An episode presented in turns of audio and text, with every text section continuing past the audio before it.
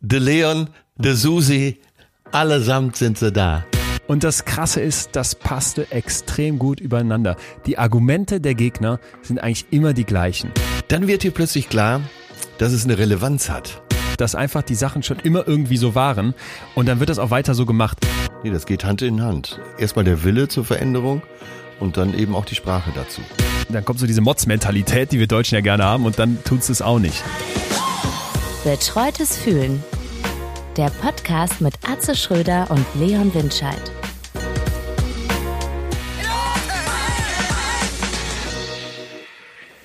Kommen Sie vor? Sie auch? Wollen Sie auch vor? Nein. Danke. Nehmen Sie die Hühnerbrust? Nö, eigentlich nicht. Wäre ja auch, äh, wird ja auch nicht passen zu. Ich nehme ja auch nicht die Ochsenschwanz. So, Wobei, wenn es danach geht, dürfte ich den Spargel ja auch nicht nehmen. Weil das Beste am Spargel ist der Kopf.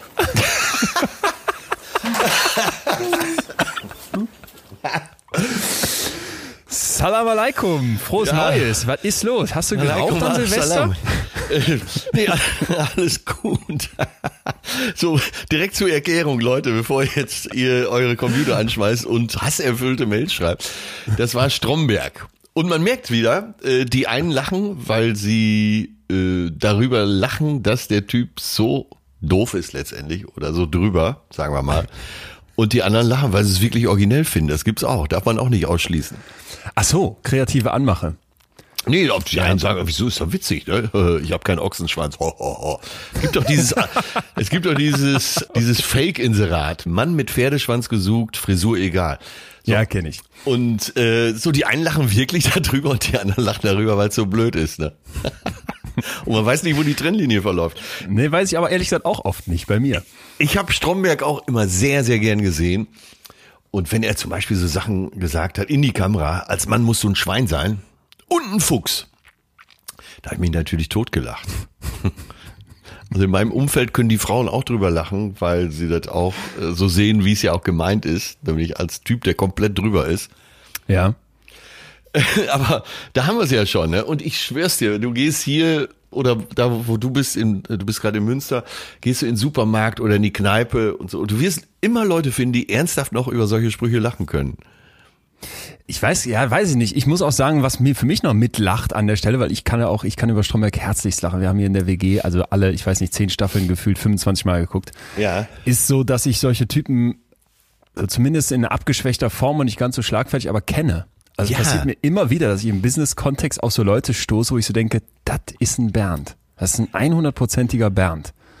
Und, äh, ich weiß auch nicht. Die finden das ja auch witzig, irgendwie so einen Spruch zu drücken oder machen vielleicht auch Frauen so an. Aber dass das so was Realistisches noch hat, dass man sich vorstellt, da draußen laufen so Bernds rum in unterschiedlicher Couleur, aber es gibt sie. Das ja, kriegt mich da drin. Es gibt ja auch Leute, die so uralte Sprüche immer und immer und immer. Nicht schlecht, Frau Specht zum Beispiel. Oder ich bin, ich habe meine Zeitung äh, immer im Bahnhofskiosk gekauft und der Typ, 30 Jahre bin ich da hingegangen. 30 Jahre bin ich zum selben Bahnhofskiosk gegangen. Und der Typ, der da gearbeitet hat, war auch 30 Jahre da. Und der hat wirklich zu jedem, der jetzt, äh, was weiß ich, Päckchen kippen, das noch, eine Red Bull und einmal die Bildzeitung. So, da hat er immer, und zwar jedes Mal die Bild dahingelegt und hat gesagt, so, und einmal die Bildung. Das ist, jetzt ein Ernie-Spruch. D'Akkordeon, Tschüssikowski. Genau. So, und einmal die Bildung. 30 Jahre lang. Und jedes Mal wird in seinem Kopf irgendwo so eine Synapse gesagt haben, gut gemacht. Ja, Mensch, Digga, ja, das war lustig. ja, ist der Bernd. Aber ich, also der Bernd Stromberg ist, ist, ist in seinem Humor, das Interessante ist doch, dass er immer dieses, immer so zwischendurch, so in ganz seltenen Momenten, dieses Menschliche in dem durchblitzt.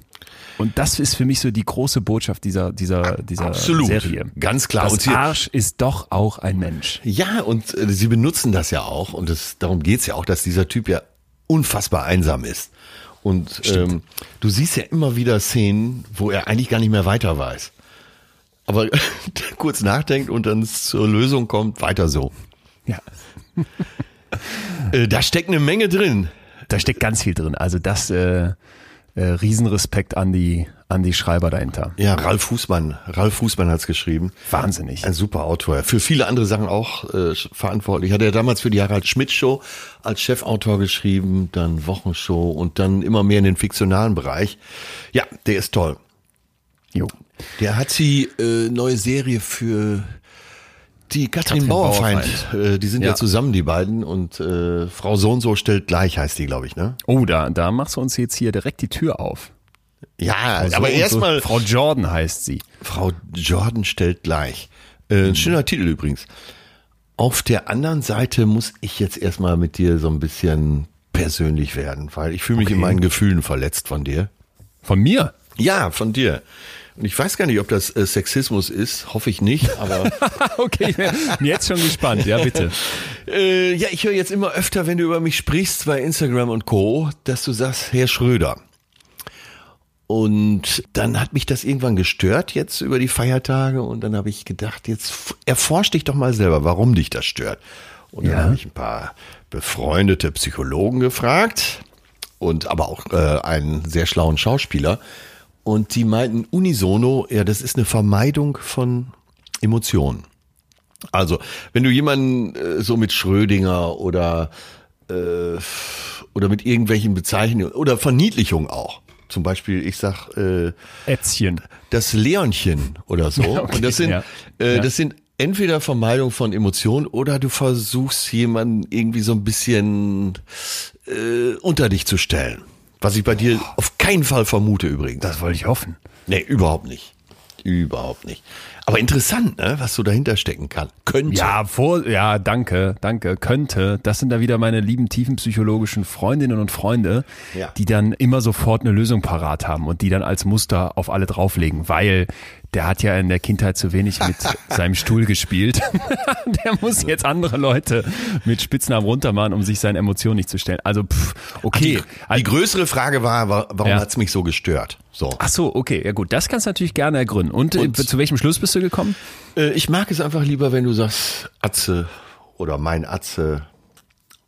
Ähm, Ja, also wenn verstanden. ich, wenn ich so klar erkenne, dass du mich auch magst. Okay. Du musst eigentlich Ist wissen, schon alle wieder zu meine persönlich, Freunde, Nein, überhaupt, nee, gar nicht, gar nicht. Im Gegenteil. Ich freue mich ja. Ich äh, habe alle meine Freunde, die ich schon seit, vor allem die, die ich wirklich schon lange kenne, die sind beim Nachnamen, werden die angesprochen. Also der Wenzen, der Elas, der Wild, der Schäpers und so Der- weiter. Und letztens einer hat nämlich seinen Nachnamen geändert, ähm, weil sich die Eltern getrennt haben und das krieg, krieg, krieg ich nicht aus meinem Kopf raus. Also der Vorname ist ja gleich geblieben, aber ich spreche ihn immer mit dem Nachnamen an. Er sagt immer, Alter, es ist passé und ich krieg das nicht los. Also das ist kein Zeichen bei mir für fehlende emotionale Bindung, sondern im Gegenteil Okay, gut.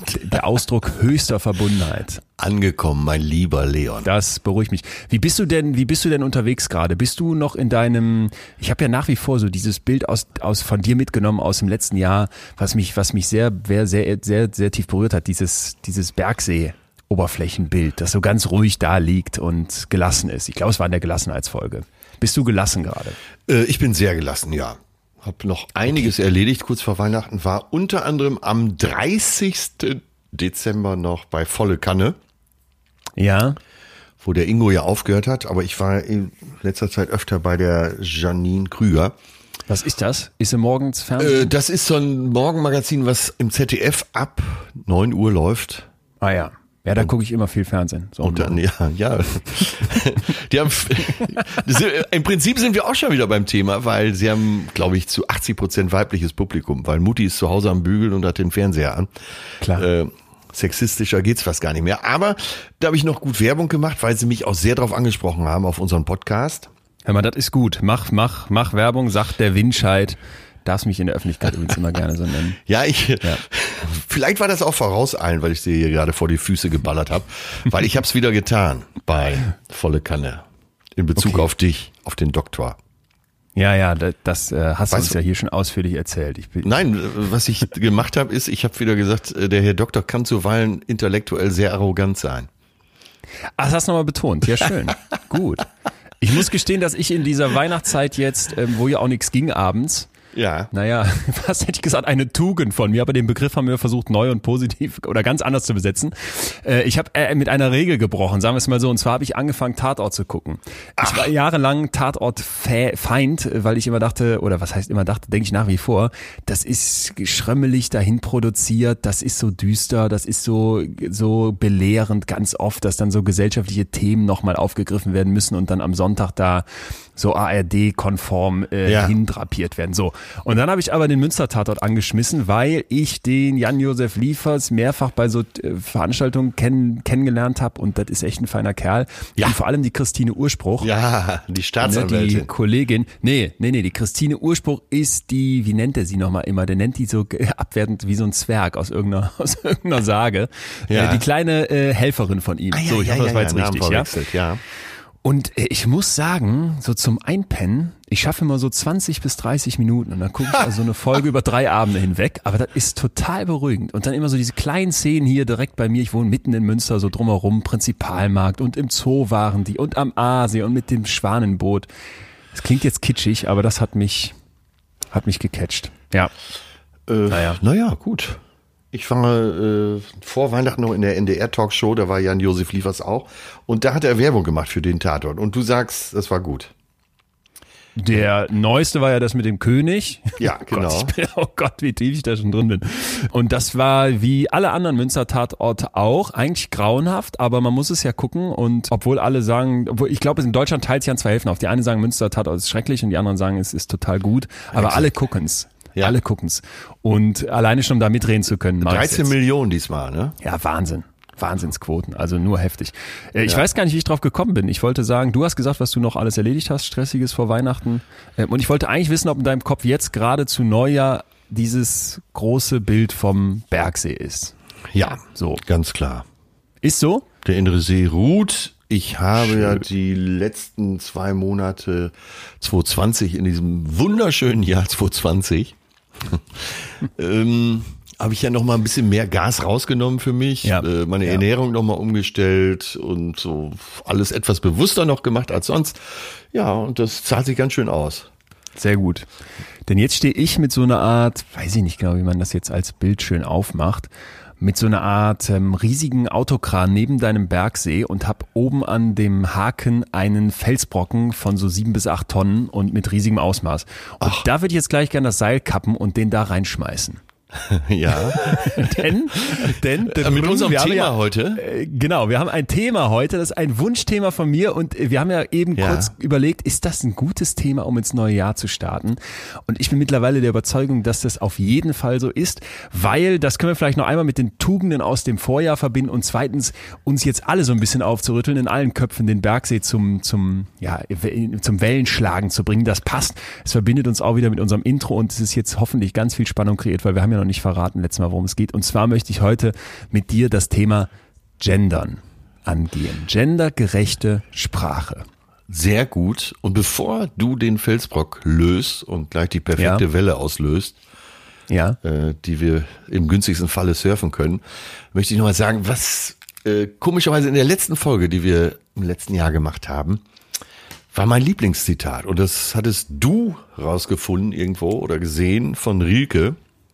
Ja. Das mit habe Geduld gegen alles Ungelöste in deinem Herzen. Und da sagt er zum Stimmt. Schluss, lebe jetzt die Fragen. Vielleicht lebst du dann allmählich, Ah. ohne es zu merken, eines Tages in die Antwort hinein. Und da bin ich doch jetzt die ganze Zeit mit rumgelaufen, mit diesem Zitat. Es hängt auch in voller Länge bei mir am Kühlschrank. Ja.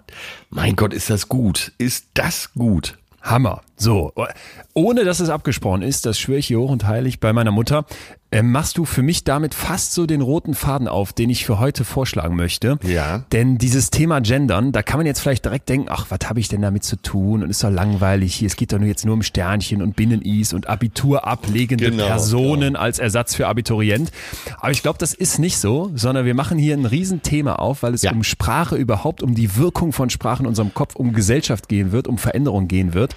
Und ich wollte vorschlagen, dass wir uns direkt zu Beginn mit so Ja. ein paar Klarstellungen auf bestimmte Dinge einigen. Und zwar zum einen, dass wir heute Fragezeichen im Kopf aufmachen wollen, vielleicht eher als sie zu schließen. Ja. Und ne, äh, dass wir vielleicht beide auch einmal vorweg sagen dürfen, bei allem, was wir hier diskutieren, bei allen Stromberg-Witzen, die schon kamen und vielleicht noch kommen, ich spreche jetzt erstmal für mich, du musst mich dann ähm, entweder korrigieren oder zustimmen oder was anderes sagen.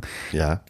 Ich bin total dafür, dass eine Gesellschaft vielfältig ist, dass das zum Ausdruck kommt, dass das einen Mehrwert hat, habe ich selber in meiner Forscherzeit in, in der Promotion vor allem auch dann untersucht und zeigen können. Ich kenne ganz viele Studien, die das belegen. Ich finde nichts schlimmer, als Menschen auszugrenzen aufgrund ihres Geschlechts. Ich finde nichts schlimmer, als so von oben herab zu gucken oder dieses alte, weiße, männliche Patriarchat aufrechtzuerhalten. Ja. Und ähm, wenn ich das jetzt gesagt habe, gibt's aber trotzdem eben bei mir gerade beim Thema Gendern ganz viele Fragezeichen und ganz viele Momente, wo ich so plötzlich gemerkt habe, als ich anfing darüber nachzudenken, ach krass, das eröffnet einem, wenn man das mal macht, auch einen heftigen Blick auf einen selbst. So.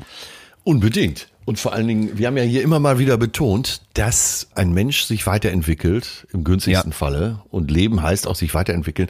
Und eine Gesellschaft eben auch. Mit der Gesellschaft entwickelt sich die Sprache weiter, weil das ist unsere Kommunikation. Und warum sollte man sich dem verschließen? Ja, das müssen wir, das müssen wir gleich gucken. Also ich würde vorschlagen, dass wir alle das hier heute wie so eine kleine Reise betrachten, während derer im Idealfall ein Streitleitfaden entsteht.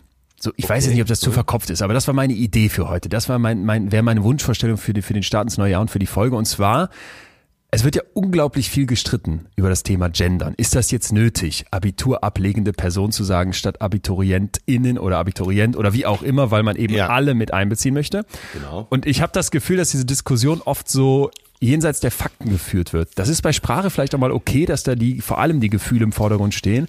Aber ich möchte uns einfach allen was mit an die Hand geben, dass wenn wir unsere eigene Meinung bilden und wir werden das von verschiedensten Perspektiven beleuchten, dass wir eben gute Fakten und gute Punkte für so eine Diskussion am Start haben. Ja, und und darum geht's besser auch. streiten können. Darum geht's ja auch, eben die Trigger zu setzen oder vielleicht auch argumentativ äh, ein bisschen was an die Hand zu geben, dass Mhm. man, und sei es in einer Stammtischdiskussion oder auf ihrem Geburtstag, wo es wieder hoch hergeht, braucht Mhm. doch keiner, dass man einfach mal was reinwerfen kann, wo alle sagen, na ja, zumindest mal bemerkenswert. Gut, ja. Aber jetzt möchte ich den, möchte ich den Felsblock ab, abschmeißen. Ich habe hier ein paar Sachen ja, für ich dich mal mir jetzt fest. Ich hau mir jetzt fest. Halt dich fest. Also ich war vor ein paar Tagen bei meinem lieben Freund Philipp Schäpers, du weißt, mein Ja. hoch angesehener Forscherkollege Ja, FU ja, Berlin im Seminar. Es saßen digital zusammen er und ich würde sagen 20 vornehmlich Studentinnen, soweit ich das jetzt vom Foto aus schließen darf, das müssen wir gleich noch thematisieren. Und wir haben das Thema Gender diskutiert und dann erzählte eine, dass jetzt äh, bei ihr in der Bio-Vorlesung der Dozent von Adlerinnen und Adlern spricht. Ja. Also Adler ist nicht mehr okay, weil es gibt ja auch weibliche Adlerinnen, wie es auch Hündinnen gibt nach dem Motto. Das fand ich schon ziemlich heftig. Dann ging das für mich weiter und da habe ich mal geguckt, wenn man jetzt Ja. im Netz googelt, findest du sofort eigentlich die Klassiker-Aufreger, Aufreger, zum Beispiel sowas wie PatientInnen, Anwältin. Also, dass du in so einem Ja. Wort auch noch doppelt genderst. Oder sowas wie selbstständiger Beamter, Beamtin. Ich weiß nicht, ob du vielleicht auch sowas hast wie, die, die, wie nennt man eine Person, die die deutsche Sprache zertrampelt? Ist das ein Trampler, eine Tramplerin, eine Tramplin? BürgermeisterInnen, KandidatInnen, DoppeltInnen, ne? Also das, das, dass du so ganz, ganz viele so Beispiele findest, wo du, wo du checkst, okay, da geht echt was ab und es gab an der Berliner Humboldt-Universität wiederum Ja. eine Arbeitsgruppe für feministisches für feministisches Sprachhandeln. So heißt, die haben dann so Sachen vorgeschlagen wie Türöffner mit A am Ende ja. oder Studier X anstatt Studierenden, ne, weil eben alle gemeint sein, sein sollen. Und beim Türöffner, das wäre ihnen auch zu männlich. Genauso wie der Drucker mit ER am Ende, weshalb man jetzt Drucker sagen soll mit A am Ende. Ja, im Ruhrgebiet wurde das ja immer schon so gesprochen. Leck, da geht ist ja auch, da ist ja auch lecker mit A hinten. Das stimmt. Äh, was, was macht das mit dir, wenn du dir über sowas stolperst? Macht man Also, ja öfter wir- mittlerweile. Äh, manchmal schüttle ich auch den Kopf, gebe ich gerne zu. Äh, so, Gerade so in der ersten Reaktion. Und Ja. so ist es ja, wenn man drüber nachdenkt. Ich habe eben noch einen schönen Artikel von einer Soziologin gelesen, die eben auch gute Argumente gebracht hat und gesagt hat, wenn man eine Umfrage macht, was ist dein Lieblingsheld? Dann Ja. antworten die Leute anders, als wenn man fragt, was ist deine Lieblingsheldin, dein Lieblingsheld?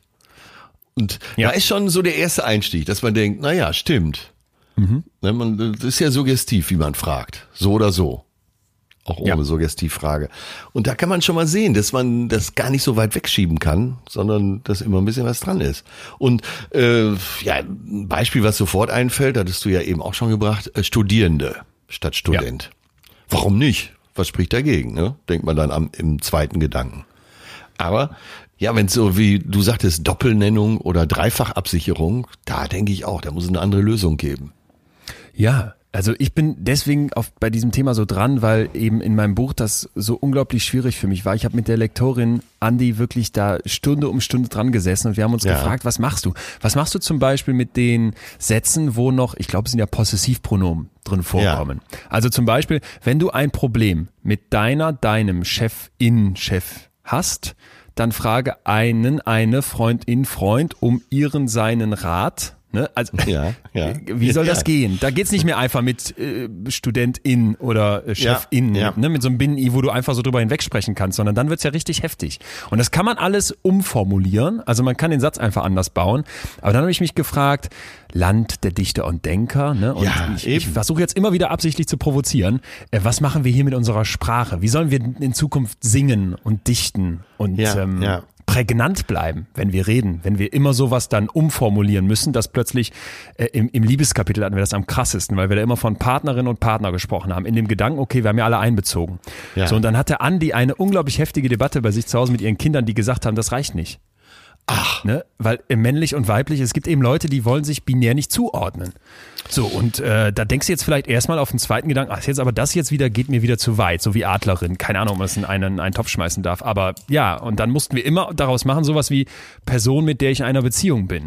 Genau, und seit, äh, ja, es ist ja eben das Thema und das hat das ja alles beschleunigt, seitdem 2017 das Bundesverfassungsgericht eben das dritte Geschlecht anerkannt hat. Ja. So. Ja, und seitdem ist die Diskussion ja auch verschärft worden. Zu Recht, finde ich. Genau, interessant ist, wenn ich hier mal einen Blick in die Geschichte schmeißen darf, uns mal alle historisch mit in die Vergangenheit nehmen darf, wo kommt es eigentlich her?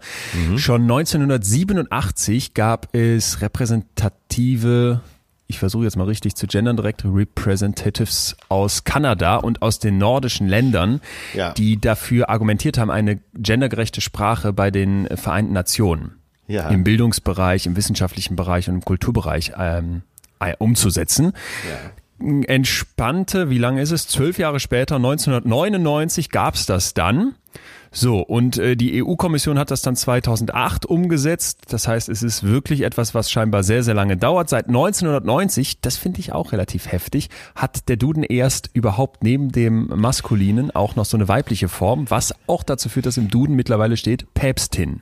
Ja. Obwohl wir alle wissen, die katholische Kirche, die ja jetzt nicht bekannt ist für irgendwelche Anpassungen an irgendwas, ähm, wahrscheinlich nicht in absehbarer Zukunft eine Päpstin ernennen wird. Aber das gibt's jetzt zumindest.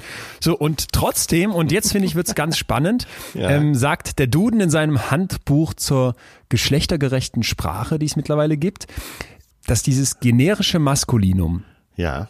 Das ist auch ein Begriff, den wir uns alle hinter die Ohren schreiben müssen, weil der wird bestimmt in Zukunft öfter fallen. Also zum Beispiel zu sagen, Studenten, das ist zwar maskulin, aber das ist generisch, das beinhaltet alle, dass Ja. das eine Sollbruchstelle der gendergerechten Sprache bleibt.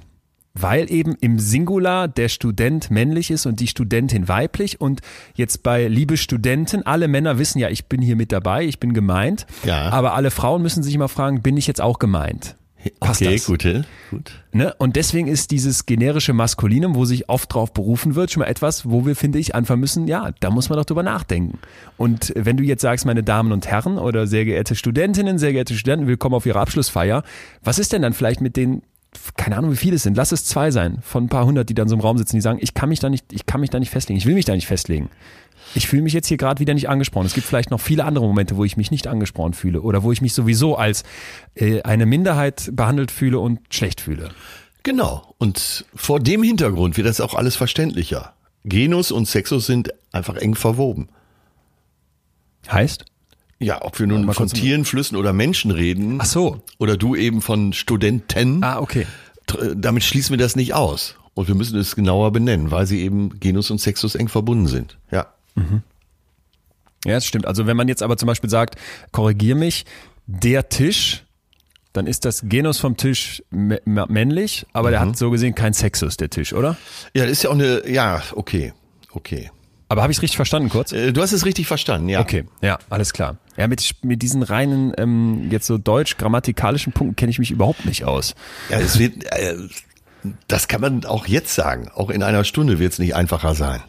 Es ist Nee, schwierig, das nicht. Thema. Deswegen hast du ja, Ja. gesagt, der große Felsblock.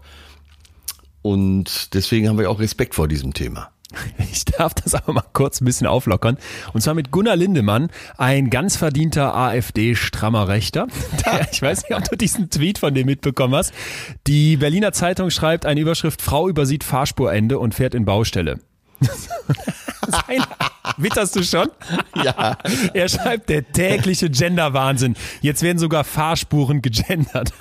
Und das meinte der komplett ernst und hat dann noch gehashtag Gender-Gaga, wie das so gemacht wird, und die linksgrünen Ideologien kritisiert und äh, um die gute alte Duden-Rechtschreibung äh, ge- ge- gerufen und nicht gecheckt, dass Fahrspurende eben Fahrspurende und nicht Fahrspurende ist.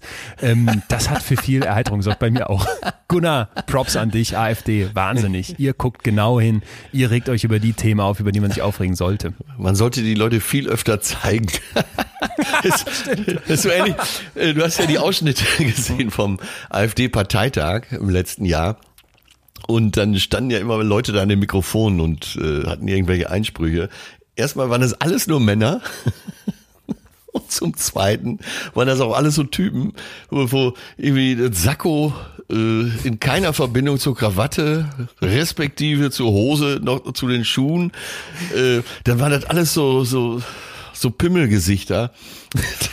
Du hast wirklich, Aber- du hast wirklich gedacht, der Meuthen, der Meuthen, der wird doch in jeder anderen Partei auffallen.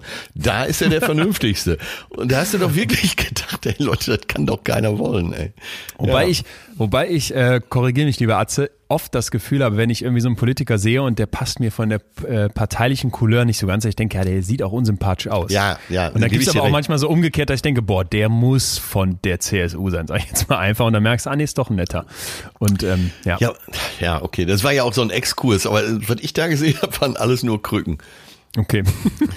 Jetzt, ähm, jetzt möchte ich mal noch ein bisschen weiter. Du, du weißt, äh, ich glaube, ich habe nicht das ganz richtige Bild gewählt. Ich müsste eigentlich eine Art Hebebühne haben, wo ich oben drauf stehe und ich schmeiß immer wieder Steine in unseren gemeinsamen See, weil alles, was ich so gefunden habe, alles, was man, finde ich, so auffühlen Ist kann. Vielleicht besser, ne? Du sitzt da auf dem Baum und hast einen dicken Sack mit Steinen drin. Ja, so. Nächster Stein, Lisa Eckert im Taz-Interview. Lisa Eckert, äh, Kabarettistin, würde ich sagen. Ja. Kabarettistin, Autorin. Deine Meinung?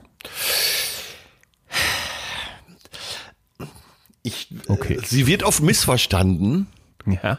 und äh, manchmal denke ich, dann mach's doch so, dass du nicht so sehr missverstanden wirst. So, jetzt steht er natürlich konträr zu der Meinung, Kunst muss man nicht erklären. Kunst darf auch missverstanden werden, sonst ist sie eine Petition, hat von, Okay. von Stuckrad Barre gesagt. Kann ich auch unterstreichen. Sie ist ja Kabarettistin. Ja. Und ganz ehrlich denke ich bei ihr manchmal, so einmal lachen im Vortrag wäre vielleicht ganz gut. Also wenn, ne, wenn der Vortrag irgendwo eine lustige Stelle hätte, dann würde ich die wahrscheinlich hier besser verteidigen können. Okay. Ja, verstehe. Gut. Ich find's äh, äh, ja, äh, äh, wenn so getreu Tucholsky, Kabarett darf alles, also jetzt abgewandelt, dann muss ich sagen, wenn Kabarett alles darf, muss es dann so unlustig sein. So. Ich merke, du äh, erklärst uns diplomatisch, dass nicht ganz deinen Geschmack trifft. Nee, ich, also ich will, äh, auch im Kabarett will ich lachen. Ja, fein. So, Lisa Eckert zum Thema Gendern, die wird dann gefragt, sie sind trotzig und gendern deswegen nicht, Fragezeichen, und sie sagt nein, ob ich Österreicherin sage oder Österreicher. Ob ich das gender oder nicht, das gebietet die Metrik. Erlaubt mir der Satz die gegenderte Form von der Ästhetik her oder nicht? Die Worte haben sich dem Rhythmus zu fügen und nicht meiner Identität, der Sprache und nicht dem Sprecher. So, und jetzt fragt hier die Person, die Lisa Eckert interviewt, würden Sie denn, wenn es metrisch passt, dann von KünstlerInnen sprechen? Und sie sagt ja. Man hat vor allem beim Reimen diese Momente, wo man künstliche Pausen machen muss. Wenn es da passt, dann sage ich das. Und jetzt wird's, finde ich, interessant. Jetzt kommt der Stein in den See. Das Binnen-I ist ja ein fanatisches Symbol, eine Ja. Abgrenzung wie eine Mauer, ein sehr amüsantes Phallus-Symbol. Das ist euer orthografischer Umschnalldildo, der nur weiter wegführt vom Universalismus. Ja, liest sich gut, aber beim genaueren Hinsehen würde ich es doch unter Blödsinn verorten. Okay, warum? Äh, ich, also man, dann kannst du ja aus allem Phallus-Symbol machen. Ne, dann, Ja, aber- da kannst du ja bei jedem Ja. Tee und äh, so. Äh, also das klingt echt gut und der Gedanke dazu jetzt schreiberisch ist ja oder schriftstellerisch ist ja auch wirklich amüsant. An der Stelle hätte ich jetzt zum ersten Mal gelacht. Aber, aber so ein Symbol sofort zum Phallus-Symbol zu erklären, das Phallus-Symbol, der Umschnalldildo, den ihr einsetzt. Ja, okay. Also, das bringe ich dir in jedem Satz unter, würde ich mal sagen. Ah, okay. Ja gut, ich fand es deswegen eigentlich wegen des letzten Halbsatzes interessant, da bist du jetzt gar nicht drauf eingegangen. Und zwar sagt sie ja dann, dieser Umschalldildo oder was auch immer, ich würde jetzt mal einfach Bin-I nennen, Ja. das bringt nur weiter weg vom Universalismus. Und äh, da würde ich jetzt gern teasern, weil da habe ich gleich eine Theorie für dich. Ja, okay, gut. Die ist richtig heftig. Äh, die werden die meisten Laien, unterstelle ich jetzt mal, nicht kennen, aber in der Psychologie ist die sehr bekannt und ich finde, die sollten wir alle kennen. Erzähle ich gleich was von. Vielleicht erstmal noch wieder ein Punkt für unsere gute Diskussion. Äh, Nochmal ein Fakt und zwar die Unterscheidung zwischen Gender und Sex. Und jetzt als äh, englische Wörter gedacht, ja? Ja. Und zwar ist äh, dieser Term, dieses Wort Gender auf Money, spricht man ihn, glaube ich, aus, zurückzuführen. 1955, da hat diese Person eine Arbeit veröffentlicht rund um das Thema der Gender Role. Ja. Ja, und da geht es eben im Prinzip um die Idee, dass Gender ein soziales Konstrukt ist. Ja, ja. Kann ja Ne? nur, oder?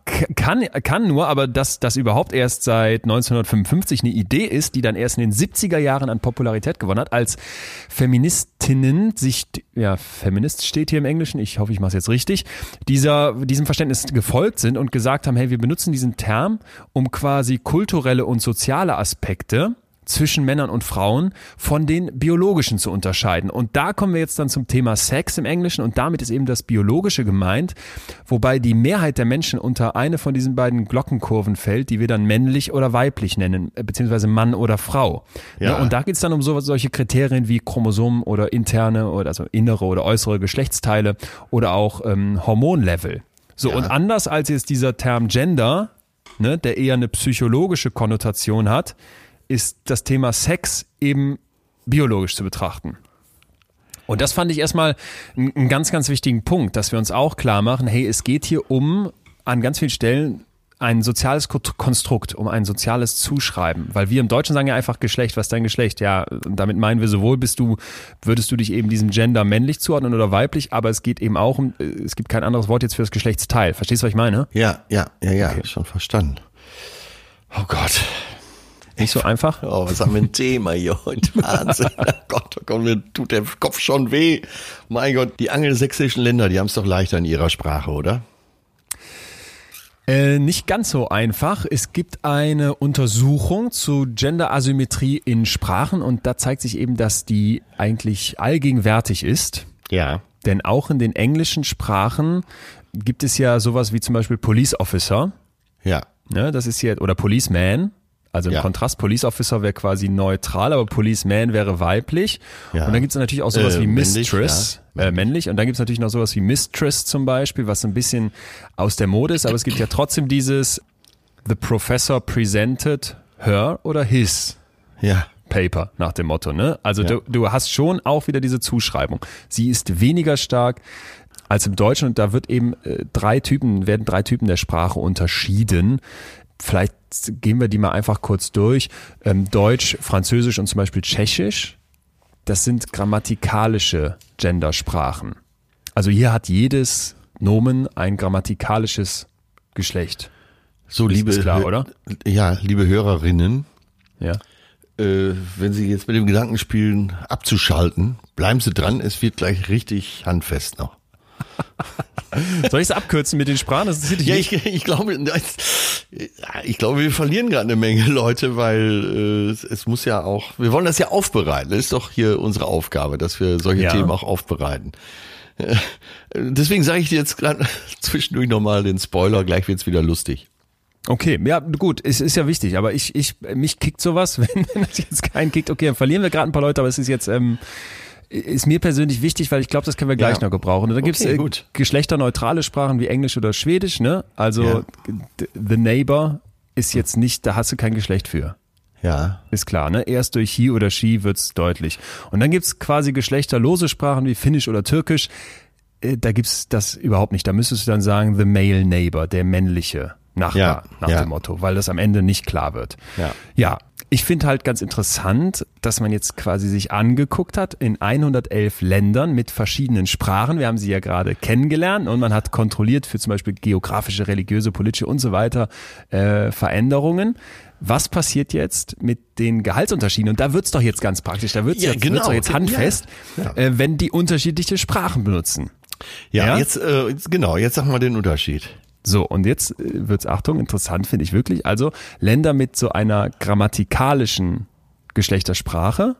Welche Ja. waren das nochmal, lieber äh, Atze? Das hast du jetzt nicht schon direkt vergessen. Äh, ich weiß gerade nicht, ich bin gerade überfragt.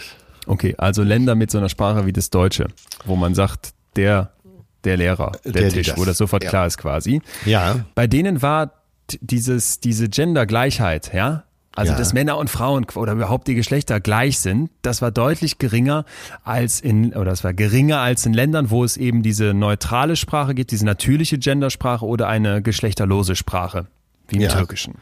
Tatsächlich Und- auch in der Türkei, wollte ich gerade fragen. Ja, ob es jetzt speziell in der Türkei ist, weiß ich nicht, weil da werden ja 111 Länder untersucht und dann Mittelwerte gebildet. Ja, okay, ne? Aber wenn man Mhm. eben kontrolliert für auch so politische und religiöse Aspekte, kommt Ja. das raus. So, und das ähm, ist eben eine ganz große Theorie und da können wir jetzt voll wieder in die Praxis reingehen. Ist es so, dass Sprache Gesellschaft macht oder macht Gesellschaft Sprache? Ich, also ich wäre für Antwort B, dass die Gesellschaft die Sprache macht.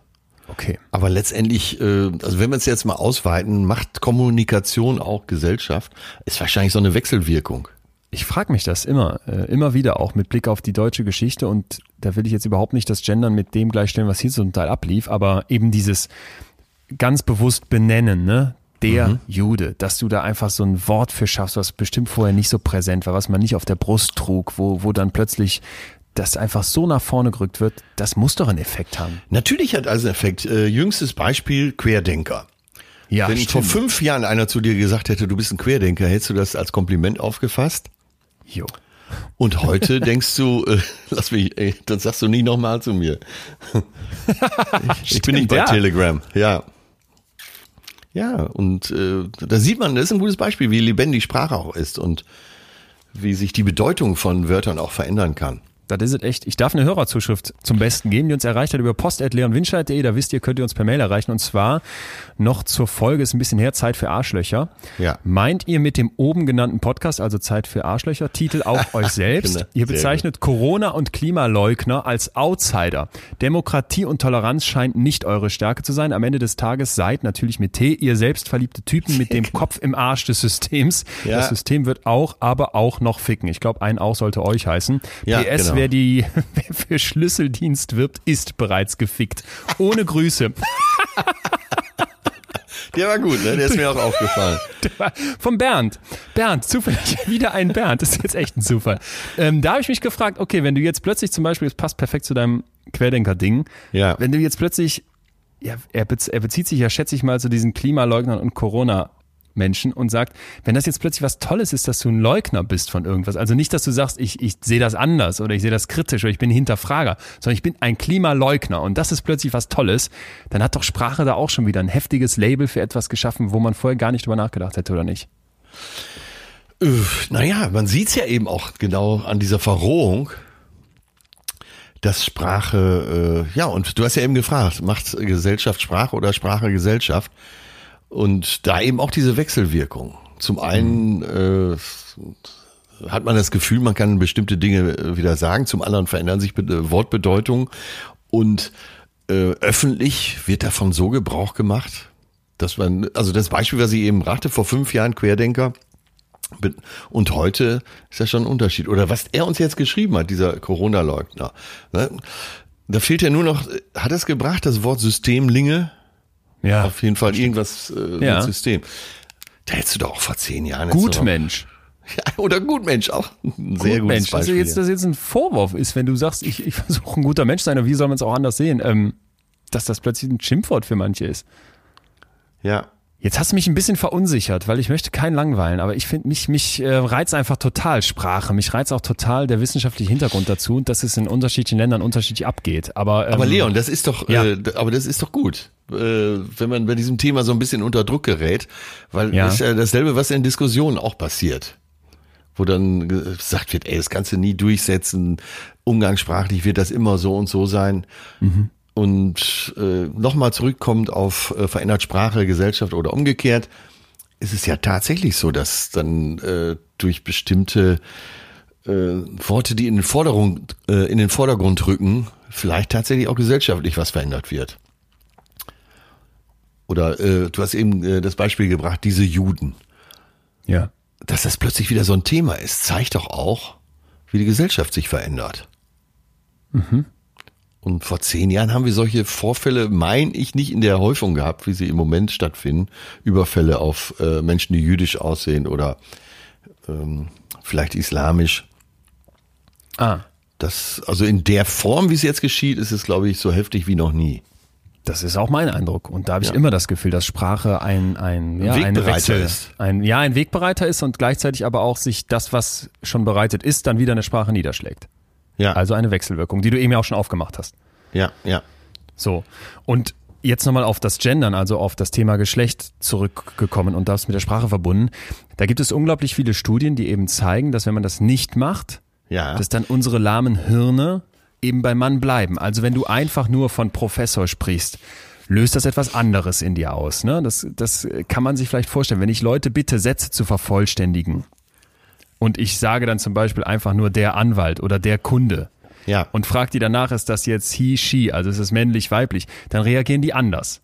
Wenn ich sage, dass du eine fiktive Geschichte über eine Person schreiben sollst, die ich, also in der dann äh, maskuline Form einfach vorkommt, dieses männlich, was wir eben beschrieben haben, oder eben genderfaire Sprache, dann Ja. hat auch das wieder einen Effekt. Ne? Und zwar eigentlich immer in diese Richtung, dass das Männliche eben doch eher im Kopf aufpoppt. Ja, es gibt ja eben auch die Forderung, dass man, äh, oder einige sagen, äh, die Sprache ist nicht entscheidend. Das ist ein gesellschaftliches Problem, das müssen wir gesellschaftlich lösen. Die Sprache ist dabei nicht wichtig. Solche Aussagen gibt's ja. Ja. So. Und äh, der Standpunkt, den du vertrittst und äh, dem ich auch gut folgen kann, ist ja, dass es sich eben auch in der Sprache wiederfinden muss, weil dann bist du gezwungen, anders daran zu gehen. Ganz am Eingang habe ich gesagt, äh, es ist was anderes, ob du fragst, nenne deine Superhelden oder nenne deine Superhelden Ganz genau, und Heldinnen. So, und da merkt ihr doch, dass Sprache dich auch immer wieder daran erinnert und der Umgang mit Sprache, äh, wo du auf diesem neuen Weg hin willst. Ja. Und natürlich muss man das gesellschaftlich lösen, aber das hilft uns, ist ein, das ist die Kommunikation, um da diese neuen Wege zu beschreiten. Und, und ich glaube ganz fest daran, dass zum Beispiel einfach jetzt ja schon mittlerweile äh, Teenies herangewachsen sind mit Bundeskanzlerin, Ja. dass das einen Effekt hat. Und da gab es zum Beispiel auch eine Studie 2013, wo man belgischen und deutschen Schulkindern quasi einfach mal hingelegt hat, Ingenieur. Ne, so, Also man hat den Jobs präsentiert und zum Beispiel einer davon war eben der rein männliche Ingenieur als Beschreibung. Und das hat eben dazu geführt, dass so dieser mentale Zugang zu weiblichen, also zu Ingenieurinnen, niedriger war, als wenn man das so gepaart hat. Ingenieurinnen und Ingenieure. Das heißt, im Kinderhirn hat das einen Effekt und ich finde, das kann man sich vorstellen. Und das gibt's eben auch bei ganz, ganz vielen Erwachsenen, be- beziehungsweise Studien an Erwachsenen, dass du auch da zeigen kannst, so dieser Zugang zu dem Gedanken, ach, es gibt auch weibliche Ingenieurinnen, ach, es gibt auch Forscherinnen, Ja, dass das eben äh, untergraben wird, wenn du einfach sagst Forscher. Bums. Drehen wir es mal um. Was wäre denn, wenn ein Grundschüler die Lehrerin fragt, äh, kann auch ein Mann Bundeskanzlerin werden? Ja. Ach so, ach so, okay. Ich dachte, jetzt kann auch ein Mann Bundeskanzler werden. Ja, das ist gut. Kann auch ein Mann Bundeskanzler werden. Das wäre krass, ne? ja, und das ist genau das Beispiel nur umgedreht. Stimmt. Äh, ja, wie würdest du denn darüber sprechen, um es jetzt mal wieder ganz breit zu machen? Du sitzt jetzt, sagen wir mal, bei mir auf dem Geburtstag, wo junge Leute sind, wo alte Leute sind. Und das Thema käme auf. Und sicher wird der eine oder andere sagen, das ist doch alles Blödsinn. Wir haben doch ganz andere Probleme. Ich zitiere jetzt übrigens Friedrich Merz bei Anne Will. Ja, vor, bitte. Vor sechs Wochen. Da äh, ging es eben auch um äh, Gendern, um äh, Sprache. Ja. Und er sagte, ach, äh, nehme ich keine Rücksicht drauf, ich habe ganz andere Probleme. Der Typ schafft es auch immer wieder, dass man dann so in der äh, gesellschaftlichen Steinzeit verortet, oder? Das ist ein Bernd. Und ihm gegenüber saß Annalena Baerbock und hat ihn aus meiner Sicht brillant auseinandergenommen. Total, Und du dachtest total. wirklich, äh, indem sie sagt, pass mal auf, ja klar, äh, die Probleme, an die er dann denkt, die, die sind auch da, ist ja gar nicht der Punkt. Genau. Aber diese Idee zu sagen, wir gehen das gar nicht an, wir rasieren das hier weg, ich stelle mich dem gar nicht, ich verschließe mich dem, das finde ich einfach nur heftig. Und Du kannst ja immer sagen, wir haben hier andere Probleme. äh, Genau, genau, genau. Und das hochinteressante ist, ich weiß nicht, äh, ob du auch mal gerne mal nach Skandinavien guckst, wenn du dich fragst, wie man gesellschaftliche Probleme mit lösen könnte. Ich tue das. Und die Schweden hatten mal wieder die ähm, Kracher-Idee. Die haben einfach gesagt, wie bei uns gibt's auch sie oder er, ne? Also Ja. äh, quasi diese Personalpronomen. Und dann empfind, äh, erfinden wir neben dem, für sie wäre dann Hon und für er wäre Han, erfinden wir doch noch eben ein Hen. Ja. Und dieses Hen ist dann einfach sowas wie, bei uns wäre das sowas wie ein Sier oder sowas. Und ein äh, nicht eben männlich, weiblich, einfach klar identifizierbares Personalpronomen. So, und das, und Ja, jetzt die- wird's krass. Mir fällt gerade ein, die Türken, die in Deutschland leben, die haben das ja meistens schon. De Mann, de Frau, de Geld. ne? N- Deshalb, Das ist ein Stromberg-Spruch, oder? Ist das, ist das okay, sowas? Also, das ist, der ist von Kaya Jana, also Ja. von einem Betroffenen, sagen wir es mal so. Und äh, man lacht drüber, aber ist gar kein schlechter Lösungsansatz. Ne? Wird uns Äh, Deutschen nee. sehr leicht über die Lippe gehen. De. Dö. Uns Rheinländern ja sowieso. Ja. Dat, wat. Ja. Da kann- Das denke ich auch oft. Vor allem, äh, wenn da so Leute kommen mit, ja, die deutsche Sprache, das muss, die, da gibt's ja dann so Leute, die sagen, da wird die Sprache vergewaltigt. Das ist ja das ist völlig ekelhafter Vergleich. Und dann halt zu denken, ja, machen wir das nicht die ganze Zeit cheesy, lit, de, dat. Ja. Und da kommt der Rheinländer und sagt, de Leon. Der Leon. De- überhaupt schon de der Leon. Artikel vor dem Leon ist ja eigentlich falsch. De Leon, de Susi, allesamt sind sie da. Der Rheinländer, der hat's wieder gewusst, oder? Der hat's geahnt. Und die Schweden eben auch. Und dann äh, gab's eine Untersuchung. Nochmal eine Untersuchung, wieder ein kleines Pünktchen auf unserer Faktenliste. Die haben also quasi ein drittes Personalpronomen eingeführt, Ja. geschlechtsneutral. So, und jetzt sind die hingegangen und haben mal nachgefragt bei den Leuten, was stört euch da dran? Und das Ah, ja. Krasse ist jetzt, dass die ein, im Prinzip eine Art Framework benutzt haben, eine, eine Matrix dafür, um das zu sortieren, was diese Leute dann geantwortet haben. Ne? Was haben die für Argumente vorgebracht in Schweden gegen dieses Hen? Ja, Das schon sehr interessant. 1980 beziehungsweise 1998 in der englischen Sprache eingesetzt wurde, um zu gucken, was haben die Leute dort gegen geschlechterfaire Sprache. Also Jahrzehnte her. Und das Krasse ist, das passte extrem gut übereinander. Die Argumente der Gegner sind eigentlich immer die gleichen. Das erste Argument ist, dass man diesen linguistischen Status quo verteidigt. Ja, also das ist äh, eins der meistgenannten, das war schon immer so. Und das zu verändern ist schwierig, ne? Und überhaupt, das passt nicht. Und das hat ja auch Tradition, dass man Forscher sagt. Und der generische Maskulinum, das gehört sich doch nun mal so, das, das ist ja klar. Ja, ja, ja. Äh, äh, die Anna hat uns was Schönes geschrieben dazu, ganz kurz, hat sie es, äh, das passt gerade so schön. Sie hat gesagt, einfach umdrehen und alles mit weiblicher Endung. Gucken, was passiert. Nicht hilfreich an dieser Stelle, aber es wäre interessant, sich selbst zu beobachten, weil man bestimmt, wie in Sophies Welt, alles auf einmal mit neuen Augen betrachtet. Siehst du, und das ist, wenn du das mal so extrem nimmst und wirklich alles mit weiblicher Endung hat, dann wird dir plötzlich klar, dass es eine Relevanz hat. Und dass man das nicht einfach so wegsprechen kann. Nicht, wenn sich eine Gesellschaft entwickeln will. Und das finde ich so, das ist so schlau. Mach doch wirklich mal alles mit der weiblichen Endung. Okay, ich will noch kurz die, die drei anderen Gegenargumente nennen. Vielleicht hast du Ja, wieder Entschuldigung, so, äh, aber das- das Einwürfe. passt ja Nee, nee, ist so gut. schön. Ich, ja, ich will auch gleich unbedingt drauf zurückkommen, weil das finde ich ganz wichtig. In meinem Kopf geht nämlich gerade der Umschnalldildo hoch. Ja, aber dieses Argument war schon immer so. Dann kann man das mal da. Ciao. Ne? Hier, äh, äh, äh, äh, Ernie. Äh, genau. Ja. Bin noch ganz frisch im Wirsing. So, nächster Punkt also Sexismus.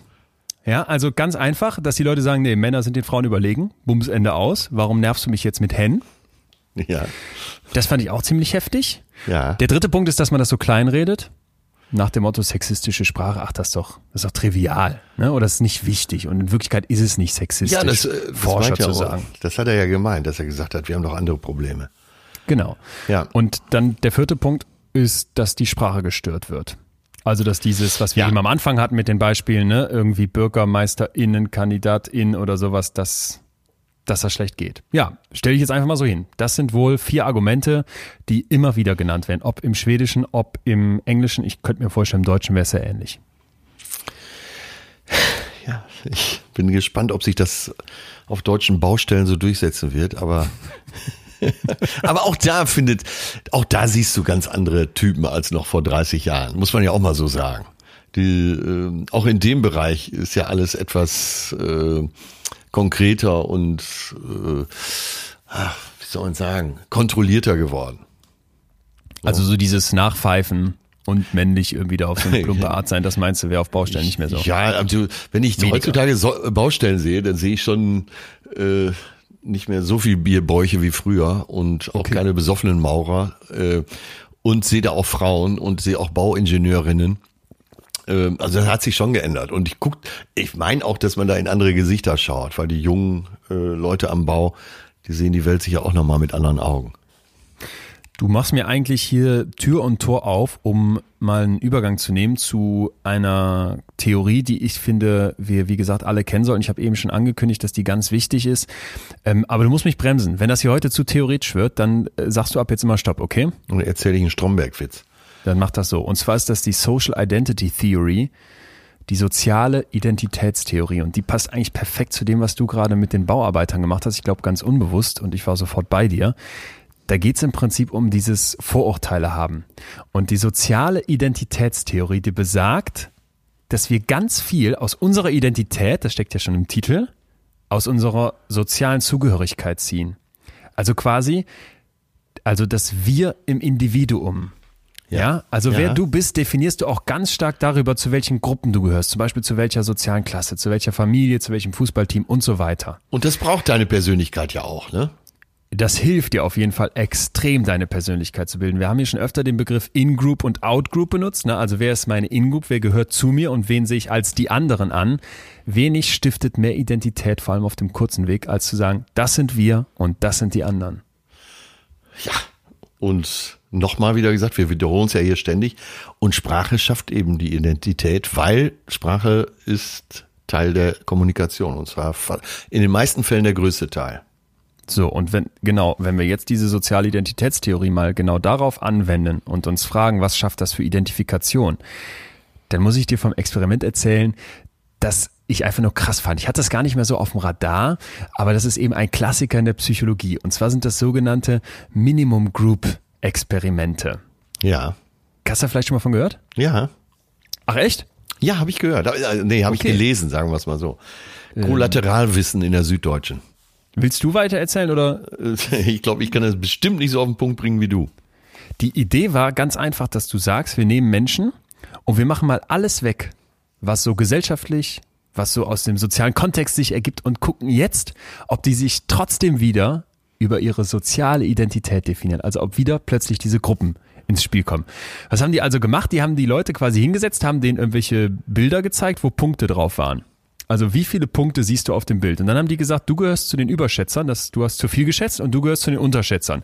Ja. Aber das haben die völlig random gemacht. In Wirklichkeit war es egal. Alle wurden quasi einfach zufällig gesagt, du bist Überschätzer oder Unterschätzer. Ja. Und jetzt sollte man doch eigentlich denken, dass so eine Zuordnung, die haben es dann nochmal übertrieben und sogar einfach eine Münze geworfen und haben gesagt, du gehörst zur Gruppe Kopf und du gehörst zur Gruppe Zahl, dass so eine völlig schwachsinnige Zuordnung keinen wirklichen Effekt haben sollte. Ja, Aber das ja. passiert nicht. Die Leute fangen jetzt an, ihre In-Group, also die Überschätzer, die Überschätzer und die Unterschätzer, die Unterschätzer, die Kopfleute, die Kopfleute und die Zahlleute, die Zahlleute zu bevorzugen. Also die konnten dann irgendwelche Tokens verteilen, die zum Teil sogar in Geld umgewandelt werden konnten. Und obwohl diese Gruppe, die da gerade kreiert wurde, überhaupt keine Relevanz hat, obwohl die völlig egal ist, geht in deinem Kopf dieser In-Group, Out-Group-Bias an. Du bevorzugst die Leute, die dir gleich sind, die irgendwie dir zugeordnet wurden. Und jetzt witterst du vielleicht Ja, schon den Bogen, ja, den ich schlagen ja, möchte. ne? genau, Weil jetzt habe ich die Lisa Eckert im Kopf mit ihrer Formulierung, das ist der, um, das ist der Umschnalldildo, der uns vom Universalismus wegbringt. Ein, ein Punkt, und nochmal, ich bin grundsätzlich total dafür und finde auch, dass wir es diskutieren müssen, aber ein Punkt, der mich als Psychologe tierisch umtreibt beim Thema Gendern, ist, ist die Sorge, dass wir durch dieses permanente Betonen, dass wir durch dieses Stolpern von Ja. PsychologInnen, Ja, ja, seine, seine, deine, deine oder vielleicht sogar dann demnächst irgendwelche ganz neutralen Formen, die uns ein unglaubliches Bewusstsein dafür schaffen, ach ja, da war ja was. Ah ja, wir haben ja alle unterschiedliche Geschlechter.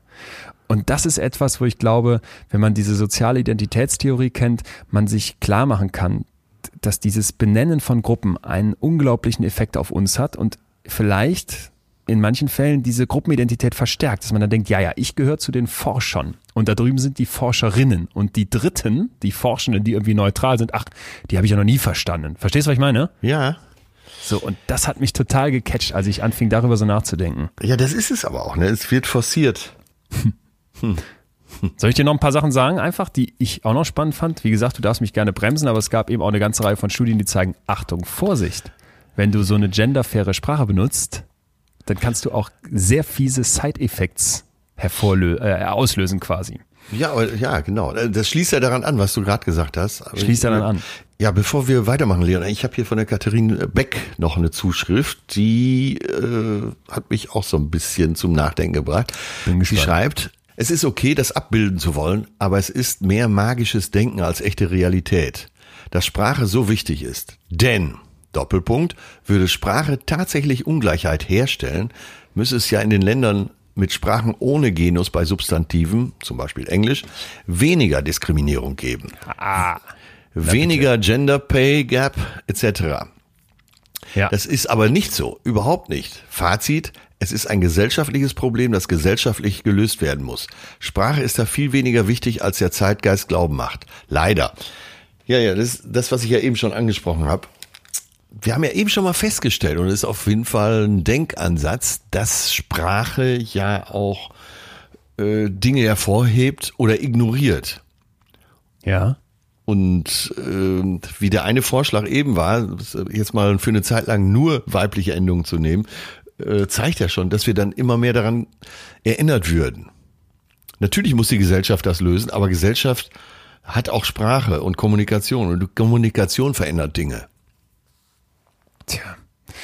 Mich würde jetzt vor allem mal interessieren, sie sagt ja jetzt das hier so leicht daher. Äh, Ja. Würde mich, würde mich super interessieren, wenn, äh, wenn du zuhörst, wenn du uns die Studien dazu schicken könntest, weil da wird ja jetzt gerade die Hypothese aufgemacht, dass in Ländern, wo es besonders geschlechterunfaire Sprache gibt oder das besonders betont wird, eben der Gender Pay Gap hoch ist Ja. und so weiter. Und das haben wir ja eben in der Studie, die mir zumindest vorliegt, genauso gehabt. So. Hier ist jetzt in der Zuschrift vom Gegenteil die Rede. Ja. Ähm, ich wäre total offen für die Quelle, würde mich super interessieren. Aber wenn es keine gibt, finde ich, wäre das äh, vielleicht wieder so ein klassischer Fall davon, dass wir bestimmte Annahmen haben, bestimmte Vorurteile haben und uns plötzlich davon leiten lassen. Und da bitte ich dann eben, wenn wir solche Diskussionen führen, dass wir unglaublich darauf achten müssen, dass wir uns eben auf die Fakten konzentrieren. Stimmt, Das wäre ja. jetzt hier für mich eine große Gefahr, weil wenn das jetzt nicht so stimmt oder wenn es dafür keine Quelle gibt, dann wäre das einfach eine Behauptung, die man sich vielleicht wünscht, aber Ja, sie ist auch so absolut in der Behauptung zum Schluss. Für, äh, Sprache ist da viel weniger wichtig, als der Zeitgeist glauben macht. Leider. Das ist ja sehr absolut, diese Aussage. Und da kann ich dich verstehen, gerade als Wissenschaftler, der du bist, dass du sagst, äh, ja, so eine Aussage, die kann ich nicht einfach glauben.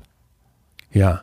Und vielleicht, wir haben ja eben schon gehört, dass es ganz viele Untersuchungen gibt, die zeigen, hey, Moment mal, dieses männliche und nur von Ingenieur sprechen und nur von Superheld, das kann ganz viel in uns auslösen und das hat einen Effekt. Jetzt kommt mal die Gegenseite. Denn es gibt auch mittlerweile Studien, die zeigen, ey, vorsichtig, in unserer aktuellen Situation kann diese geschlechterfaire Sprache aber auch negative Auswirkungen gerade für Frauen haben.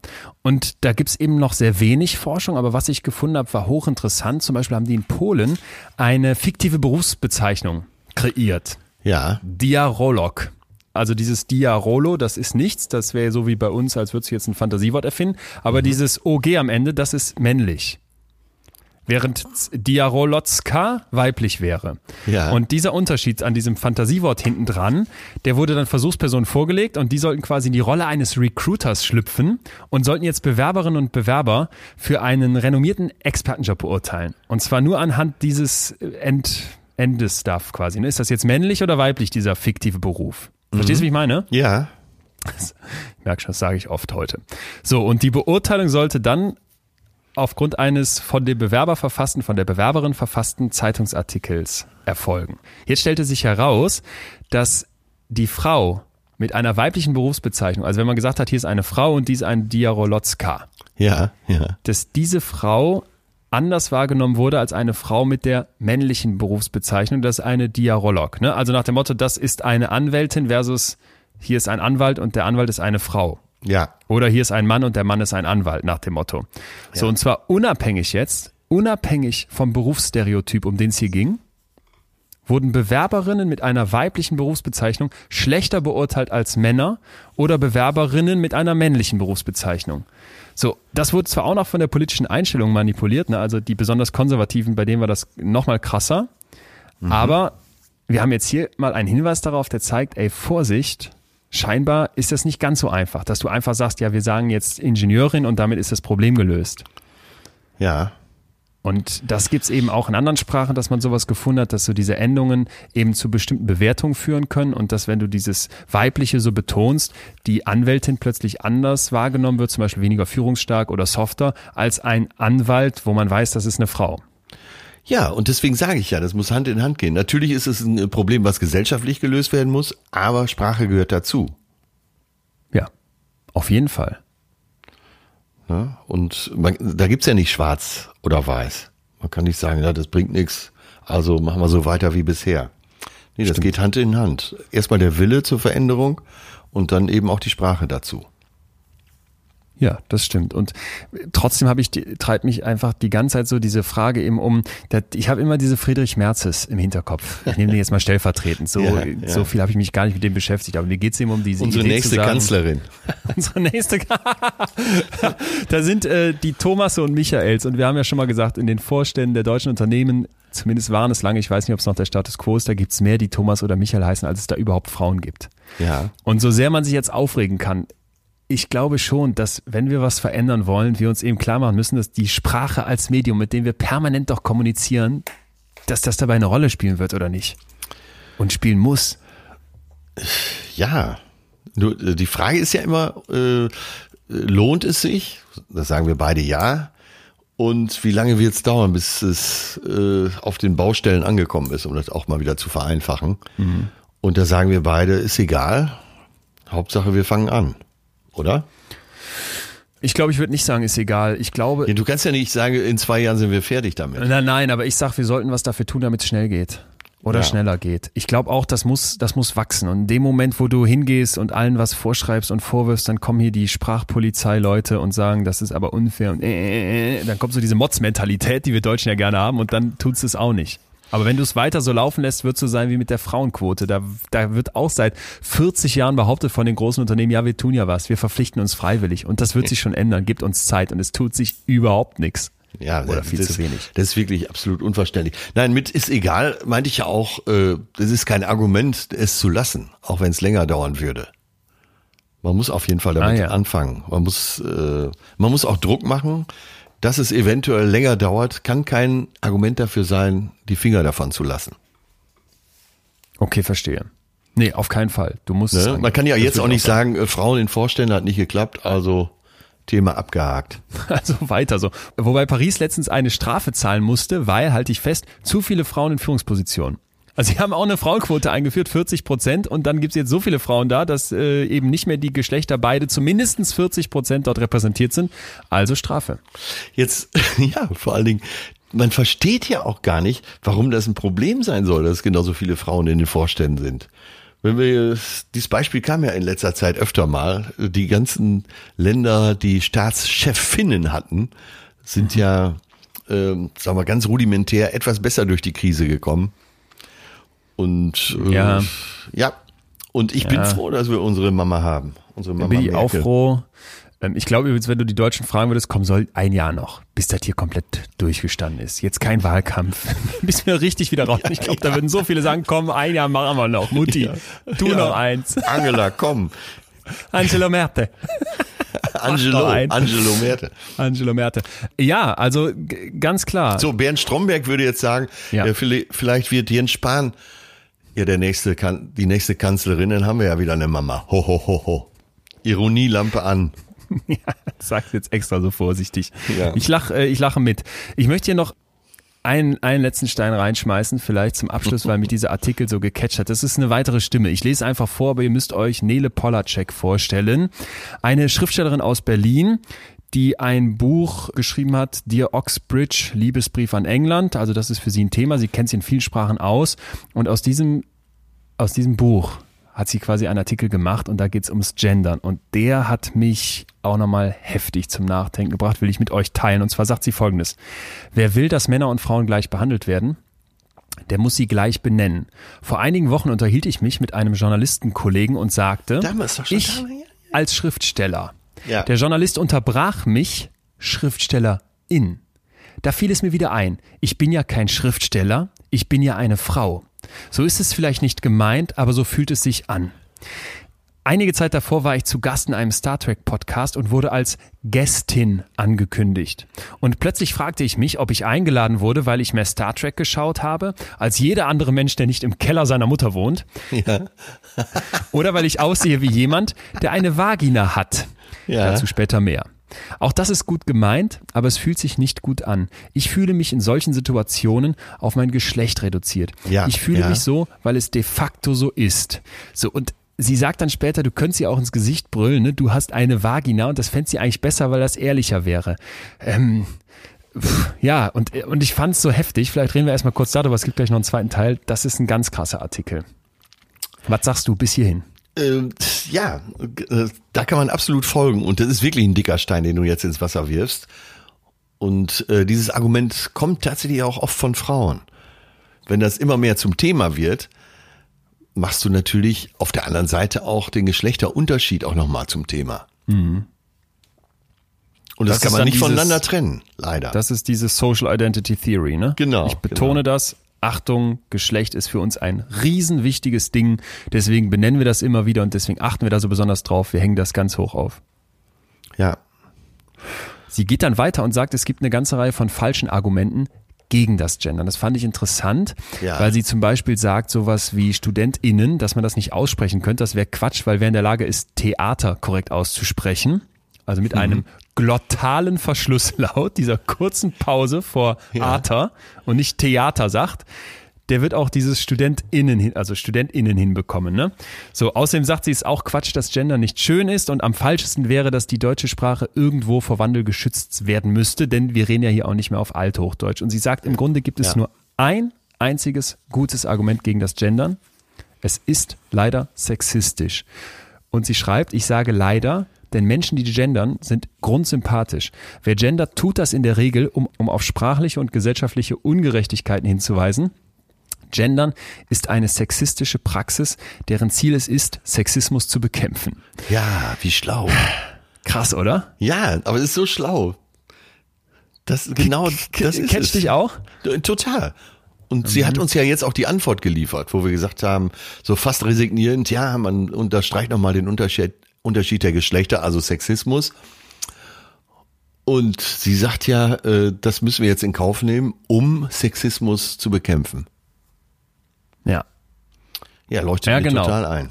Es ist halt, es ist halt die große Frage. Oder sind wir nochmal bei den ganzen Studien, die wir am Anfang hatten, die zeigen, hey, Moment mal, wenn ich das aber nicht mache, dann wird im Kinderkopf immer sein, Ingenieur ist männlich, Superheld ist männlich. Du weißt, was ich meine. Ne? Und von mir aus Bundeskanzlerin ist eine Ausnahme, aber ganz ehrlich, die paar Staatschefinnen, die du eben zitiert hast, bei aller Liebe, ähm, das ist mir eine zu kleine Stichprobe. Und wenn wir uns die großen Stichproben angucken, dann wird eben immer wieder gezeigt, Männer und Frauen können es gleich gut. Und wir brauchen die Besten an der Spitze und deswegen sollte das Geschlecht da nicht so eine Riesenrolle spielen, beziehungsweise eben. deswegen kann es nicht sein, dass da nur Männer hocken. So. Ja, ganz, ja, das wollte ich doch damit sagen, dass die Frauen, die Okay. es dann machen, das auch ziemlich gut machen. Ja, okay. Und deswegen will mir kein Argument einfallen, warum eine Frau nicht Vorstandsvorsitzende sein kann. Ja. Das meinte ich damit. Es ist ja nicht so, dass man sagt, ja, auch guck mal hier, die Frauen, die das machen, da siehst du doch, die machen es alles schlecht. Nee, die meisten machen es auch noch besser. Okay. Da ja, haben wir gut, ist Männer gut, schlechte ja. Argumente. Ja. Ja, ist gut. Okay, jetzt pass auf. Äh, Atze, noch ganz zum Schluss. Ich glaube, jetzt passt's nochmal das Bild doch mit dem Autokran und mit dem fetten Felsbrocken. Ich hatte den schon im Hinterkopf, Ja. weil jetzt hau ich dir nochmal richtig ein von der, oder mit Hilfe der Nele Polacek äh, hier ins, ins, in die Wasseroberfläche. Achtung. Sie schreibt jetzt noch weiter, dass ihr das erste Mal auffiel, was hier eigentlich abgeht, als ein Professor sie gefragt hat, also in England, ob wir in Deutschland Angela Merkel wirklich als Bundeskanzlerin bezeichnen und ob denn die deutschen Feministen nichts dagegen täten. So, und sie sagt dann, wenn man jetzt mit dem deutschen Feminismus sozialisiert wurde, dann ist diese Feststellung eigentlich befremdlich. Denn dieses Durchsetzen von geschlechtergerechter Sprache, Ja. das ist ja im Prinzip, so, so schreibt sie jetzt hierzulande, eine Kernaufgabe des Feminismus. Und jetzt sagt sie Folgendes. Was der Professor meinte, war aber schlichtweg dies. Tun die deutschen Feministen denn nichts dagegen, dass es unterschiedliche Wortformen für Männer und Frauen gibt, dass also Männer und Frauen sprachlich unterschiedlich behandelt werden? Und damals erklärte sie dem Professor, dass es um Sichtbarmachung ging. Dass viele Menschen, wenn sie Berufsbezeichnungen hören, das Bild eines Mannes im Kopf haben und dass wir in Deutschland weibliche Wortformen verwenden, gerade auch in Stellenausschreibungen oder in offiziellen Texten, um zu verdeutlichen, dass der Ja. Beruf auch von Frauen ausgeübt wird. Und jetzt kommt, jetzt kommt der Felsbrock. Es gibt bei dieser Erklärung nur ein Problem. Die Standardvorstellung, schreibt Nele Polacek, der meisten Berufsbezeichnungen ist nicht nur die eines Mannes, sondern die eines weißen, christlichen, heterosexuellen Mannes. Wenn es also eine Wortform für weibliche Berufsausübende braucht, bedarf es dann nicht genauso einer Wortform für jüdische oder schwarze oder schwule Berufsausübende mit Behinderung, wenn es wichtig ist, ein Wort zu verwenden, das die beiden Informationen Bundeskanzler und Frau oder Schriftsteller und Frau enthält, wäre es dann nicht genauso wichtig, auch die Information jüdisch in das Wort aufzunehmen. Und dann schreibt sie halt, warum fühlt sich Schriftsteller Jude oder Schwarzgast so verdammt falsch an, wenn Schriftstellerin und Gästin im öffentlichen Diskurs nicht nur in Ordnung, sondern auch antidiskriminierend sein sollen. Und jetzt sagt sie, wenn wir im Deutschen gendern, dann sagen wir damit, diese Information ist so wichtig, dass sie immer mitgesagt werden muss. Und wir sagen, nur diese Information muss immer mitgesagt werden. Es ist richtig, auf alle Identitätskategorien nur dann zu verweisen, wenn sie relevant sind, schreibt sie dann. Nur das Geschlecht wird immer angezeigt. Und es wird zur wichtigsten Identitätskategorie. Und sie sagt dann ganz zum Schluss, das gönne mir hier noch, es ist selbstverständlich, dass beim Wort Lehrerzimmer oder Schriftstellerverband auch jüdische Lehrer und schwule Schriftsteller gemeint sind, ohne dass wir vom Schriftsteller Schwulenverband oder vom Lehrersternchen Judenzimmer sprechen. Ja. Nur weibliche Lehrer und Schriftsteller sollen bitte extra genannt werden. Eine Frau wird das Frausein niemals los. Ein türkischer, ein behinderter, ein schwuler Autor, Lehrer oder Immobilienmakler kann manchmal auch einfach nur ein Mensch sein, der, Bü der Bücher schreibt, Kinder ausbildet oder schimmeligen Baumarktstück als Liebhaberstück verkauft. Nur eine Frau wird das Frausein niemals los. Das hat mich ziemlich, ziemlich zum Nachdenken gebracht. So, ja. Dann Keine stehen Ahnung. wir wieder genau da, wo wir waren. Danke. Oh nein, okay. Ich ich, ich bringe noch ein Beispiel aus der Praxis, wie selbst so ein offener Mensch wie ich diskriminiert wird. Ja. Ich werde hier von meinem kongenialen äh, Partner Dr. Leon Winscheid vor einem Jahr mehrfach gescholten, weil ich eine rosa Küche habe. Ähm, ja, ja, es, ja, das ist es doch. Ja, okay, Mann, es ist echt so. Es ist echt so. Aber du, guck mal, du bist, das, du bist echt das beste Beispiel. Du trittst auf, das ist doch hochinteressant. Hättest Ja. du vor 30 Jahren gesagt, oder vor 20 Jahren, ich weiß nicht, was jetzt ein guter Zeitrahmen ist, Atze hat eine pinke Küche. Oder Atze fährt kein Auto mehr. Oder Atze ist jetzt Veganer. Da hast Ja. du dich, da hast du dich verändert in deiner Außendarstellung. Ja, unbedingt. Und, und ich fasse mir jetzt an die eigene Nase. Es gab Zeiten, da haben wir als Jugendliche, als Teenies äh, schwul als so, eine, als so eine abwertende Floskel benutzt. Die ganze Zeit, boah, ist das gay. Boah, ist das schwul. Boah, guck mal, wie die Schwuchtel da drüben. Also nee, die Schwuchtel nicht, das wäre schon wieder zu krass gewesen. Aber Ja. schwul einfach so als ganz gängiges Wort für kleine, kleine Sticheleien. Und dann hat- hatte ein Kumpel von mir nach dem Abitur sein Coming Out und ich dachte, ey, scheiße. Und das würde ich heute nicht mehr machen. Oder wenn dann aus, als, sofort als Fehler. Persönlich so. Ja, du bist ja ein großer Freund des Hip-Hop, auch des Deutschen. Und da, da wird schwul ja auch so verwendet. Also nicht für schwule Männer, sondern als Bezeichnung für, was weiß ich, Lappen. Hat, wir hatten hier doch, wenn wir schon dabei sind, gut. Du bist vielleicht eine Muschi. So wäre jetzt, sag mal, Ja. das Ja. andere, andersrum. So, wenn du genau hinguckst, ist natürlich äh, eine Muschi äh, was ziemlich leistungsfähiges, sagen wir so. Ne, eine Muschi, es kommt ein Kind raus, die muss alles Mögliche mitmachen. Jeder, wenn man sagen würde, äh, du Schwanz, nee, wie sagt man denn? Du bist vielleicht eine. Bauchspeicheldrüse. Hier ist auf jeden Fall abwertend gemeint. Du Muschi, Ja, du, dann ja. bist du ein Weichei. Ja. Ja. Dabei ist die Muschi ja viel, also im übertragenen Sinne härter als jeder männliche Penis, weil da reicht ein falsches Wort und er sagt, ich bin da mal weg. Ne? Okay, wir machen es nochmal ganz dichotom und bildlich zum Schluss, verstehe. Ja, ja, muss auch hier zum Schluss. Ja, Also, es ist eigentlich ein Kompliment, wenn man äh, zum Mann sagt, du bist eine Muschi. verstehe. Was machen wir denn jetzt mit dem Thema Gendern? Wenn wir jetzt das nächste Mal, äh, oder wenn wir beide jetzt versuchen, uns da in Zukunft anders zu verhalten, wollen wir das? Wie machen wir das? Lass uns noch einmal zum Schluss jetzt ganz praktisch sagen, was zu tun ist. Studentin, Schriftstellerin, äh, Mitbürgerin, könnte ich auch zu Männern sagen. Dann sollen sie, wenn sie wollen, sollen sie sich den Doppelpunkt oder Sternchen in dem Wort denken. Ja. Wenn da das Gender I ist, äh, muss ich jetzt neuerdings seit diesem Vortrag heute an den Umschnalldildo denken, Ja. was ich für absolut, absolut absurd halte. Das ist einfach nur eine fixe Idee, die lustig sein sollte, glaube ich. Ich werde jetzt vermehrt innen sagen. Echt? bin- okay. ja. Ja, gut. Das gefällt mir einfach auch gut. Das gefällt mir sprachlich auch gut. Und da sind alle mit drin und äh, die Männer können sich auch angesprochen fühlen. Das wäre ja vielleicht sogar eine Lösung. Auch auf das, was sie eben sagte mit Schriftsteller. Wenn auch Männer Schriftstellerinnen benannt würden. Ach so, dass ich quasi sage, vor mir sitzen fünf Männer, die haben gerade einen Text geschrieben. Moin, moin, liebe Schriftstellerinnen. Ja. Euer Geschlecht ist mir so egal. Und ich habe ja auch gar nicht gefragt, ob hier vielleicht jemand sich nicht als Mann sieht, obwohl er von außen so aussieht, Ja. dass ich jetzt einfach einen völlig beliebigen Begriff benutze. Und deswegen fand ich den Vorschlag gar nicht so weit hergeholt, das äh, mindestens für eine Zeit lang mal so zu benutzen. Ja. Also ich bin auch persönlich der festen Überzeugung, würde ich jetzt auch in jeder Argumentation bringen, Sprache hat einen Effekt. Da gibt es viele Studien. Es gibt viele Studien, die zeigen, es gibt positive Effekte, es gibt aber auch negative Effekte. Nur glaube ich, dass wenn wir es nicht angehen, dass diese negativen Effekte da bleiben, dass die mehr so das Ergebnis sind als Ja, die genau. Ursache. Genau, Ja. genau. Begreifen wir uns doch auf den Weg dahin und versuchen nicht krampfhaft eine End, ja, wie sagt man das? Ich will natürlich das Wort Endlösung vermeiden, Ja. Eine gute Lösung. eine endgültige Lösung dafür Ja. zu finden. Das wird uns nicht ad hoc gelingen, aber wenn wir es schaffen, eben äh, sprachlich, also in der Kommunikation, immer mal wieder äh, das andersrum zu benutzen, dann wird doch auch ein Bewusstsein entstehen.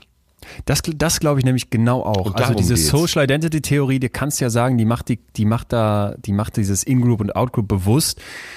Ja, mag sein, aber wenn man dann es schafft, noch einen Gedanken weiter aus seinem Hirn zu pressen, dann wird einem doch vielleicht auch bewusst, ah ja, verdammte Axt, es sind eben nach wie vor heftige Ungleichheiten in unserer Gesellschaft und wenn wir nicht anfangen, darüber nachzudenken, uns damit auseinanderzusetzen, dann wird äh, die Friedrich-Merz-Welt bleiben dann wird das kein Problem sein, um das wir uns kümmern müssen, weil wir ja andere Probleme haben. Und ich finde auch noch ganz wichtig, dass man auf keinen Fall äh, zu progressiv da vorgeht. Also wenn du mir mit Drucker mit einem A am Ende kommst oder Ja. mit Adlerin, dann glaube ich, ziehst du ein Thema, das eigentlich total wichtig ist und das eben einen gesellschaftlichen Konsens braucht, weil Sprache gesellschaftlich ist, das Ja, zur Gewohnheit ja. für uns werden muss, da ziehst du das ins Lächerliche und erweist der ganzen Sache, wenn du das auch noch ernst meinst, einen unglaublichen Bärendienst. Also ich glaube, man sollte wirklich gucken, dass man da äh, diese Brücken baut, die wir schon mal angesprochen haben. Ja, du hast gerade was sehr Wichtiges kommt. gesagt. Wir brauchen Konsens. Und darum geht's. Und alles, was zur Verhärtung der Fronten beiträgt oder den Status quo behalten will, ist äh, nicht hilfreich. Der Konsens wird's am Ende bringen. Und wenn man äh, und ja, aber nimm den konkreten Fall. Der Professor tritt vor den vollbesetzten Hörsaal und sagt: äh, Guten Morgen, liebe Studentin. Dann glaube ich, dass in der heutigen Zeit alle Personen, die im Raum sind, damit leben könnten. Ja, ich kann dir aber auch sagen von der FU Berlin oder beziehungsweise von Uniseminaren, dass die DozentInnen jetzt da reinkommen und erstmal fragen, mit welchem Pronomen wollt ihr angesprochen werden? Er oder sie, ne? Oder eben neutral. Die wollen keinen Shitstorm im Internet. Äh, die wollen keinen Shitstorm, aber es wird, ich glaube, wir dürfen uns auch nicht davor, oder wir dürfen uns auch nicht der Illusion hingeben, dass es irgendwie einfach wird.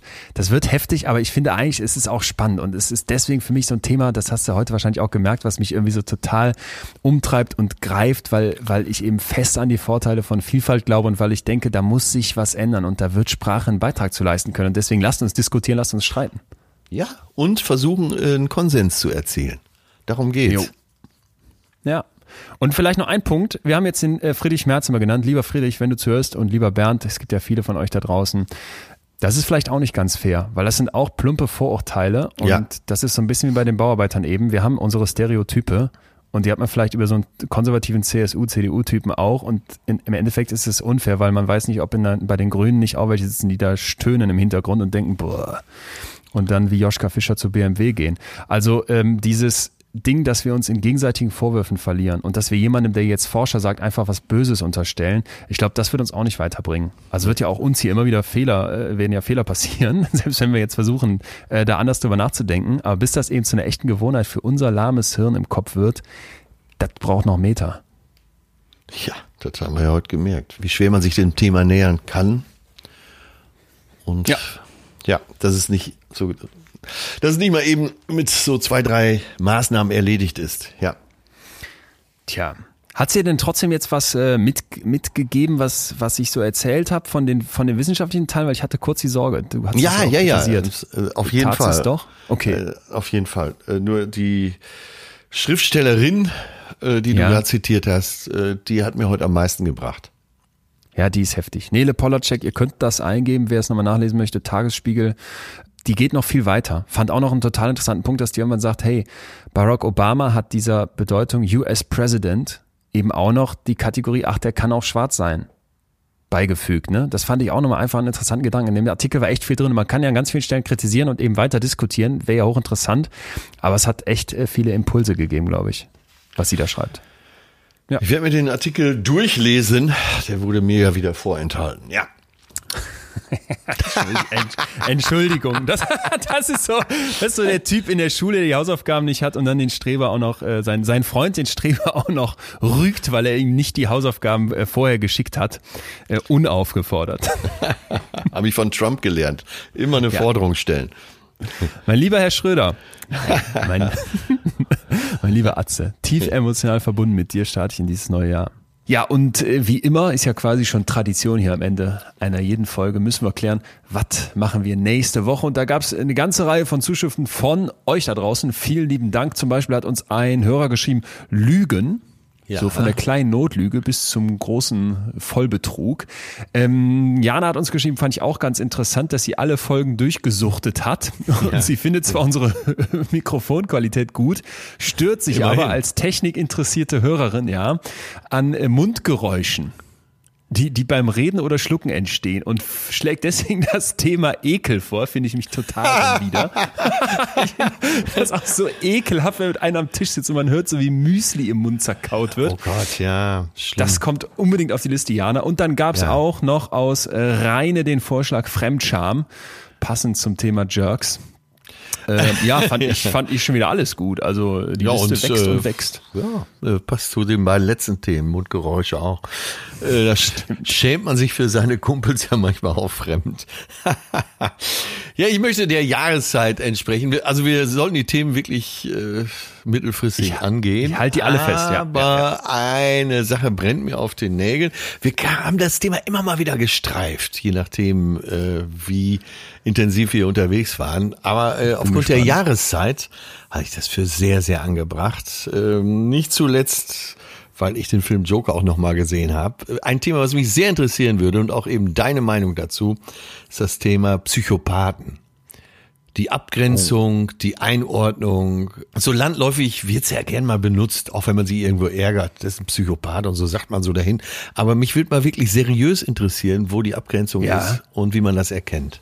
Ah, Hammer. Also auch, auch das Böse im Menschen, das Dunkle der Seele. Du hast jetzt direkt von Psychopathen gesprochen. Ich werde, ich werde versuchen, ich weiß nicht, ob das klappt, aber ich werde versprechen, alles dran zu setzen, einen Gast für uns zu besorgen. Der fällt mir dazu spontan ein. Den hatte ich schon mal bei Inextrem Köpfen und zwar Professor Dr. Dieter Seifert. Der leitet in Münster eine forensische Klinik. Da sind also Menschen äh, mit schweren psychischen Problemen, die als schuldunfähig gelten, gesprochen wurden und dann zum Teil, ich sage jetzt mal einen ganz extremen, ihre Frau umgebracht haben oder ein Kind vergewaltigt haben, aber eben aufgrund von einem psychischen Problem dort in Behandlung sind und nicht bestraft werden sollen, aber hinter Gefängnismauern. Der Typ hat unglaublich spannende Geschichten und zum Thema Gendern, der kennt auch PsychopathInnen. Ja, äh, gutes Thema, oder? Gibt eine Menge. Ja. ja. Ist total, ich bin total sofort dabei, also gefällt mir sehr gut. ja, frag ihn mal, würde mich sehr interessieren.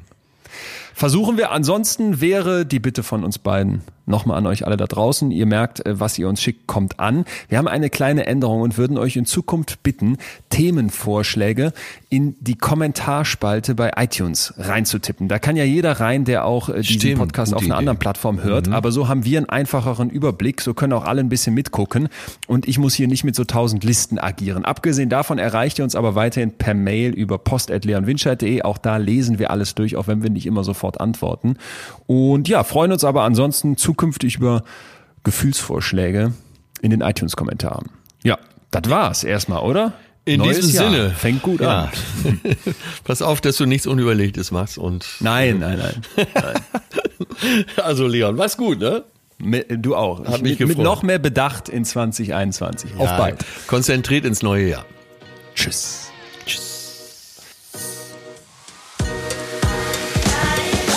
Das war Betreutes Fühlen. Der Podcast mit Atze Schröder und Leon Winscheid. Jetzt abonnieren auf Spotify, Deezer, iTunes und überall, wo es Podcasts gibt.